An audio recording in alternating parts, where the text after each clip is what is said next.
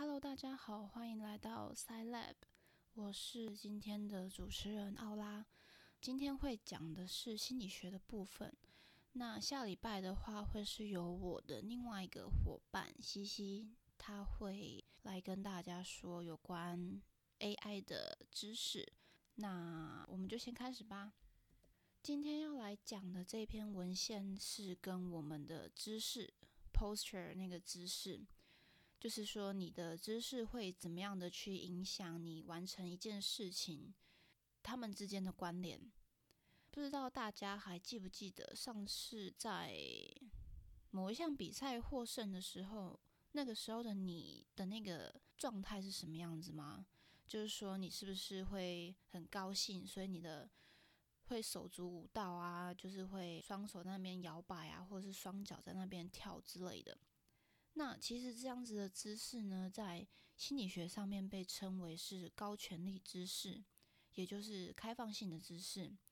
相反的，把自己缩起来，像是双手交叉或双脚交叉，这些不是占领太大空间的姿势呢，就称为低权力姿势。过去的研究发现，人类和动物在展现自己的权力、自己的 power 的时候，例如。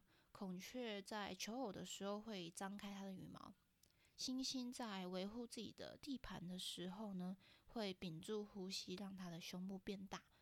这些动作的共通点就是他们会去占领比较多的空间，让自己看起来比较大。而人类最典型的例子就是在运动竞赛的时候，例如说，当一个跑者他是第一个跑到终点的。那它呈现的姿势呢，就会是双手向上呈现 V 字形，它会尽可能的扩张它的姿势，借此展现它的 power。这一段的重点就是说，如果我们想要展现自己的权利的时候呢，我们都会透过身体的语言去呈现。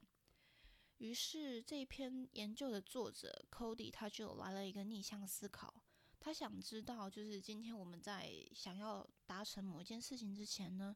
如果我们先做出一些高权益的姿势，那么我们会不会更容易的去做到这件事情呢？就像前面提到的跑者，如果他在比赛之前先做出双手打开呈现 V 字形的这个动作，他会不会更容易成为第一名呢？答案是在某种程度上来说，这是有可能的。你是不是觉得怎么可能？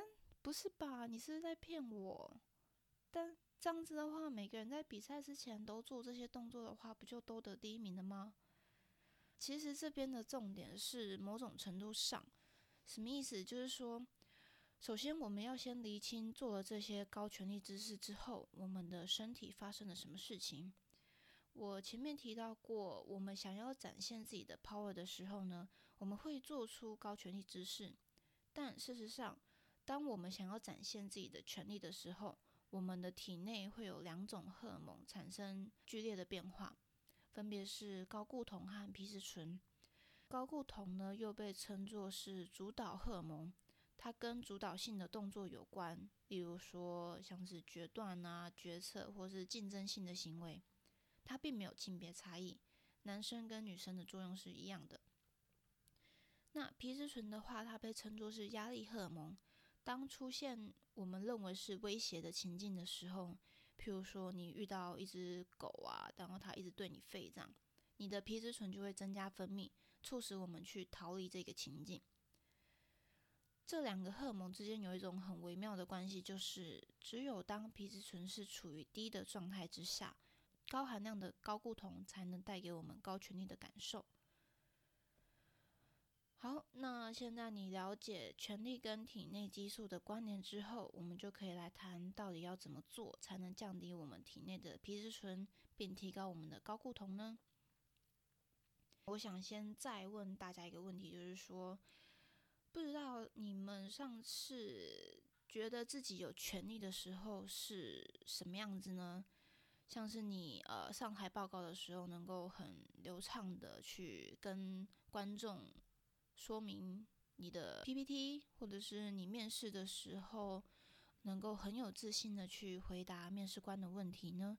还是你在运动比赛当中能够像平常一样发挥自己的实力？这三个情境其实都涵盖的相同的概念，就是你的最佳状态。这是一个专有名词，也就是说你最好的样子。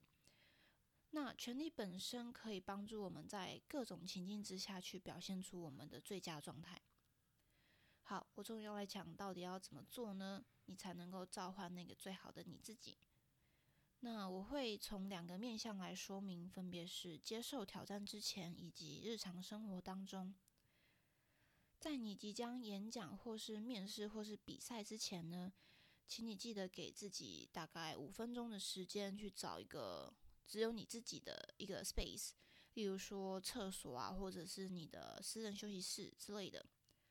去面对镜子看看你自己，然后用你觉得最自在的方式去展现你的高权力姿势，去试着占领更多的空间。你可以模仿超人把双手举高，或者是也可以模仿神力女超人把双手叉腰，双脚微微张开。最简单的像是把身体呈现大字形也可以。如果你身边没有镜子也没关系，你一样可以想象一下自己。做的那个动作，你只要做了，也是会有一样的效果。那如果你刚好非常不得已没有办法去实际的展现这些动作的时候，你一样可以用想象的，就是去在你的脑袋里面想一下你自己的模样，那个脑海中的你呢，去伸展你自己的姿势会是什么样子。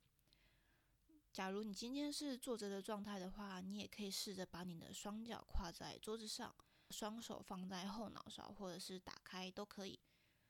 总而言之，就是尽量的去占领更多的空间。那这边要先跟你们打一个预防针，就是说高固酮呢，并不会赋予你超能力，就是它不会让你原本不会煮饭变成会煮饭之类的，它可以召唤那个最好的你。也就是前面提到的最佳状态。那难道只有在接受挑战的时候，我们才需要最好的我吗？当然不是嘛。在日常生活当中，在你和同事讨论事情的时候，或是你和朋友相处的时候，我们都需要展现自己最真实的样子，因为你就是这个样子嘛。只是有的时候会受到一些情境啊，或是其他各种各样的因素所影响。导致你没有办法去做你自己。例如说，你可能明明不认同某一个人的想法，或是你明明有其他的想法，但是你总是会就是卡在心里面说不出来。每次都觉得说啊，还是算了，好像不说也没关系吧。又或是你总是会，你总是那个朋友群当中最随和的那个人。当大家都在讨论要去哪里玩呢，晚餐要吃什么啊之类的，你可能都没有意见。但如果结果却是你不喜欢的话，你也不会说出来，因为你觉得既然大家都 OK 的话，那就 OK 吧，反正反正也不是什么大事嘛，这样。你当然也可以一直就这样默默的当一个很好相处的人，只要你觉得无所谓，没差，那你就就这样子也没关系。那。如果你是希望自己有一天能够勇敢一点，能够硬起来去讲出自己的想法的话，那么你就可以在日常生活当中去做以下的这些事情。第一个呢是深入并且缓慢的呼吸。当你开始去控制你的呼吸节奏，你就能够控制你的焦虑。还记得你的身体可以改变你的心智吗？举一个现在全世界都很热衷的运动——瑜伽。瑜伽之所以变得那么夯，是因为它可以帮助人们正向思考，它也可以让我们的情绪变得平稳，给我们一种很 peaceful 的感觉。瑜伽的核心动作就是呼吸的控制，深入且缓慢的呼吸就是一个很简单的动作，却能够帮助你维持最佳状态。再来最基本的呢，就是让你的肩膀向后去打开你的胸部，就是挺胸的意思。还有就是随时抬起自己的下巴，去正视每一个在你面前的人事物，这一些都是高权力姿势。还有一个我觉得很重要的就是我们的脚，不管是站着或是坐着，我们都应该试着让双脚稳稳的踏在地板上，不要让双脚交叉，也不要翘脚，让你的身体觉得你是稳固的，而不是说好像有人推你一下你就会跌倒那样。那不要忘记说，这一篇研究就是在强调身体的姿势会带给我们的影响。虽然你可能还是会觉得说，最好是 怎么可能？这是魔术吧？最好是有那么神奇？但就像前面提到的一样，反正别人不会知道你在厕所把你的双手举高，做一些看起来很像巫术的动作。那你为什么不去试看看呢？就试看看吧，反正。人生本来就有很多事情是要亲身经历过后你才会相信的嘛。你如果真的觉得试了没什么用，那大不了之后就忘了这回事。但如果你发现，哎，好像好像有效，哎，那你不就赚到了吗？我来分享一下我自己的经验好了。其实这一篇研究我在高中的时候就读过。那我现在是升大三嘛，所以大约是在四五年前。那那个时候，这篇研究的作者还有另外把他的研究内容写成一本书，叫做《知识决定你是谁》。这本书我很推荐，就是如果对心理学有兴趣的人可以去买来参考一下。我那时候看了这本书，然后也是半信半疑，而且我一直没有机会去尝试这一些方法，直到我突然发现，哎，我好像要考学测嘞，然后。就是在当天的考试的前五分钟呢，因为考生们都需要提早进考场，然后就是坐在那边等那个铃声响嘛。那那个时候我就坐在我的位置上，然后我就开始，反正也没什么事情，我就开始想，想说我就是在做一些扩张的姿势啊。我那时候好像是想象我在，反正就是可能是超人的动作吧，对。然后我还一边想象，就是说我待会会是一个在考卷上正笔疾书的那个模样，就是写的很顺，然后就是畅行无阻这种感觉。因为那个时候对我来说，应该是说对每个人来说都是一个爆干压力大的环境。面对这种环境的时候，其实我们人就都会去。开始相信一些可能会帮助我们度过这个情境的一些方法，例如说像是去拜拜啊，因为反正你就信了嘛，因为你信了，你可能真的会得到来自什么祖先啊神明的保佑。如果你不信的话，你就什么都得不到。那呃，所以呢，我也就是保持这种姑且一试的心态，在考试前五分钟想象我正在做他所谓的高权力之事。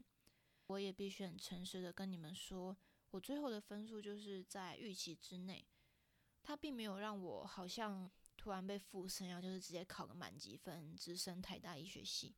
但他也没有让我失常，就是不会让我因为很紧张，然后就直接下去了这样。所以我自己的感受是说，在那个当下，我可以更专注的在我的考试题目上面，而不会去。管其他的旁边的同学是不是已经写到背面了，还是说现在考试时间剩多久，然后这一题不会写也不会很慌乱，所以这就是为什么我会相信知识确实是可以影响我们的心理状态的，因为我自己亲身经历过。那也因为权力知识其实是跟占领的空间有关，所以一定会存在性别差异。就像如果一个女生她在公共场合脚开开的那边坐着，会给某一些人，特别是老一辈的人一种很不雅的感觉。但其实现在女权的意识也越来越兴盛嘛，女生也开始发觉说，我们不应该去被别人的感受所捆绑住，我们的行为所受限。就像。我爸妈也常常说我的坐姿很难看，就是像男生，而且行为举止也都被说很大喇喇的。但是我就觉得没有关系啊，反正他们要讲他们的，我继续做我的嘛。我为什么要在意你对我的看法呢？但我知道，可能很多女生在公司上班的时候，就是一定得顾虑别人。那可能至少在下班之后，我们还是可以做回我们自己吧。而且我觉得最重要的是，你能不能去不去 care 那些跟你不相关的人对你的看法？就是说，你能不能真的不去管别人怎么看你，而是以自己的感受去做最重要的一个考量，这样子。那再来是，我也必须强调，这个节目呢，并不是什么疗愈的心灵鸡汤。心理学这种东西，简单来说，就是我们的大脑跟一个情境，然后产生的行为。就是说，一个人遇到一件事情，会做出什么样子的反应。那今天你想要改变你自己，你就要去找方法嘛，而不是一直坐在那边看一些什么星座啊，做一些很烂的心理测验啊。其实你自己也知道，那都是在。那都是假的，那都是在骗你自己而已嘛。就像什么，就是最常看到说什么巨蟹座明天告白有机会成功。靠，那个你相信？你为什么不去好好的在今天准备？譬如说你要买什么样的礼物给你的女朋友，你要讲什么样的话，你要你要怎么约她，做出你今天可以做的努力，然后再去决定你明天的告白会不会成功嘛？为什么要相信那些真的是没有根据的事情呢？我们多多少少都知道自己有哪一些地方需要改进。那心理学的功用就在于说，有一些方法是你可以直接套用在你身上的，不像什么剪片能力那种需要去上课或是上网找资料学的。像今天讲的权力知识，你马上就可以试试看了嘛。所以，我们。这个节目的主要目的呢，就是想提供你们一些经过学者实际研究过的方法。那这个方法呢，适不适合你？然后你愿不愿意去尝试，就都看你们自己。毕竟你才是你们的人生主角嘛。而我呢，其实可能跟你们人生一点关系也没有。好啦，那今天的心理学研究解说就到这边告一个段落。那。因为这是第一集嘛，所以我们也想试试水温。所以呢，如果你对我的节目内容有什么样子的看法的话，都欢迎你在 Apple Podcast 的留言区留言告诉我。想听什么样的内容，对什么事情感到好奇，都可以跟我说。最后就是，如果你觉得今天的这篇文献对你来说有一点点的帮助的话，那你也可以给我一颗五星好评哦。我们下次见喽！拜拜。